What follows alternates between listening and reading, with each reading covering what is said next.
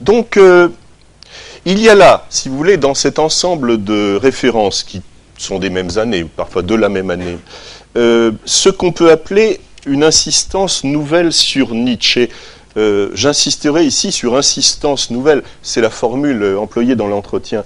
Euh, elle est très bien pesée. Il s'agit vraiment d'une insistance nouvelle et non pas d'une apparition ou d'une découverte de Nietzsche.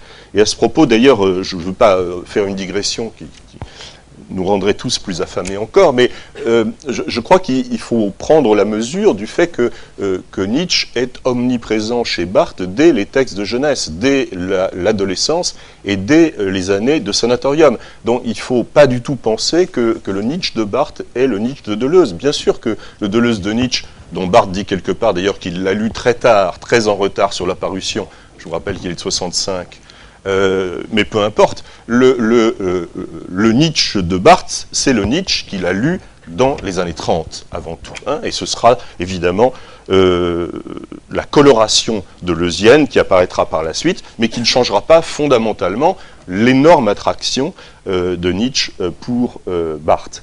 Alors, dans ce thème du, trust, si j'ose dire, hein, le thème du trust au sens féodal, c'est un marxiste, un gendre de Marx, même Paul Lafargue, qui, dans un assez amusant petit livre de 1903, Les trusts américains, présentait le système capitaliste des trusts comme la forme de la, féodalité moderne.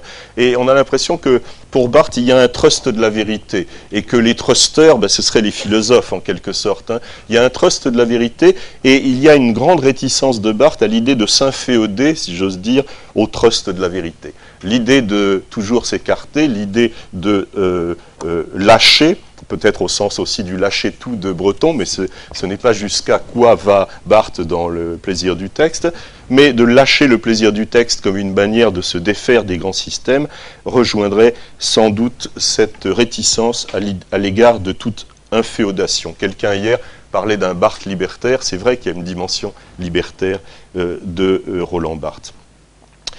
Euh, il y a donc là un rapport à la vérité qui importe pour essayer de situer Barthes face à la philosophie, et je dirais que ce rapport, là aussi, est probablement euh, très proche d'un rapport nietzschéen. Je pense ici à une des plus, un, des plus beaux aphorismes, je crois, de Nietzsche.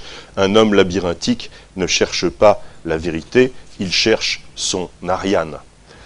Euh, ce plaisir du texte lâché contre les systèmes forts, il est question aussi des gendarmes, vous vous en souvenez, dans le plaisir du texte, euh, ce tournant nietzschéen, reconnu, euh, avéré, euh, avoué par l'intéressé lui-même, qui n'est évidemment pas un retournement ni un revirement, à peine est-il besoin de le préciser. Vous vous souvenez qu'il y a aussi en épigraphe, ou dès la première page, la formule de Bacon, je, détournerai mon regard, ce sera désormais ma seule négation.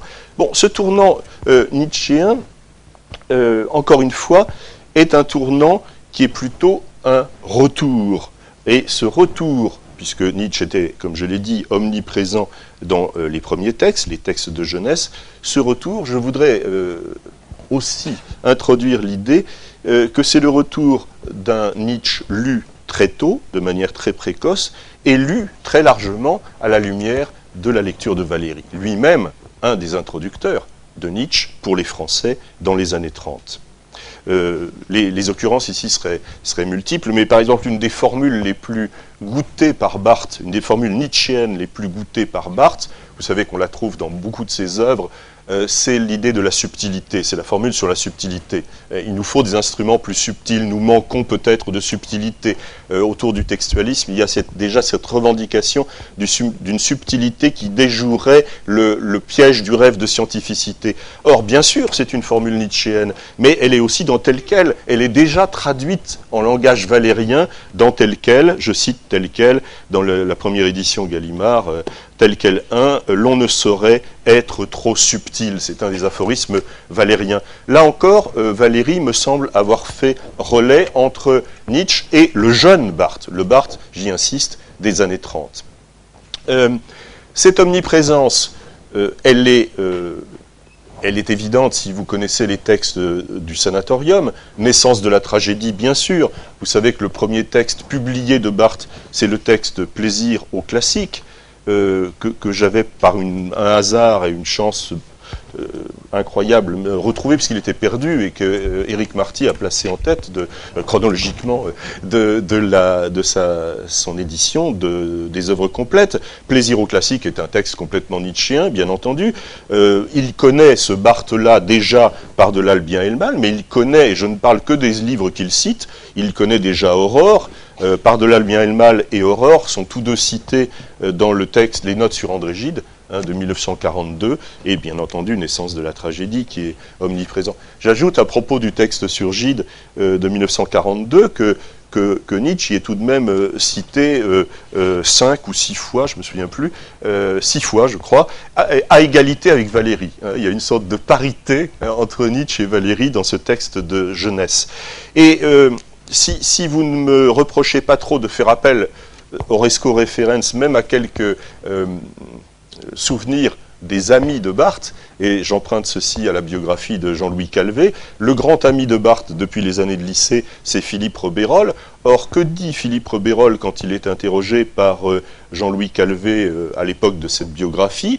Il dit euh, deux choses sur les passions de Barthes. Première chose, c'est que dès l'été 1932, donc Barthes a 17 ans, Barthes est engoué avant tout de Valérie, et Robérol euh, décrit euh, Barthes essayant de faire du, prosélytisme pro-valérien euh, auprès de ses condisciples, et que dès 1935, il découvre Nietzsche, et que c'est à partir de là que, entre eux, les choses deviennent un peu compliquées. Robérol reste chrétien, et et il, décrit, euh, je cite, euh, Barthes comme devenu païen pour avoir lu Nietzsche, hein, donc 35. Euh, Bien, donc il me semble qu'il y a une triade, et c'est là que je voulais en venir, il y a une triade de jeunesse, Gide, Valérie, Nietzsche. Je, n'oublie pas Proust, mais il, est peut-être peut moins dans la triade, enfin il, serait le, quatrième mousquetaire. Allons. les dieux sont là, et en particulier ce couple de dieux, il les a même fait converser Hein, il les a fait converser. Il y a un, moment où, Barthes dit euh, ce mot qui est, je crois, de Gide à Valérie, pas même un dieu n'oserait prendre pour devise je, déçois. Ah, c'est une formule vraiment en, abîme, hein, puisque euh, c'est les deux dieux qui sont en train de se parler et qui disent bon, on ne peut pas décevoir, on est les dieux de Roland Barthes. Euh, les deux dieux, donc, Gide, on le sait, ça a été beaucoup commenté, Gide l'écrivain comme fantasme, Gide, la soupe originelle, vous vous souvenez des formules de Roland Barthes par Roland Barthes, euh, Gide est ma soupe originelle, mon our soupe.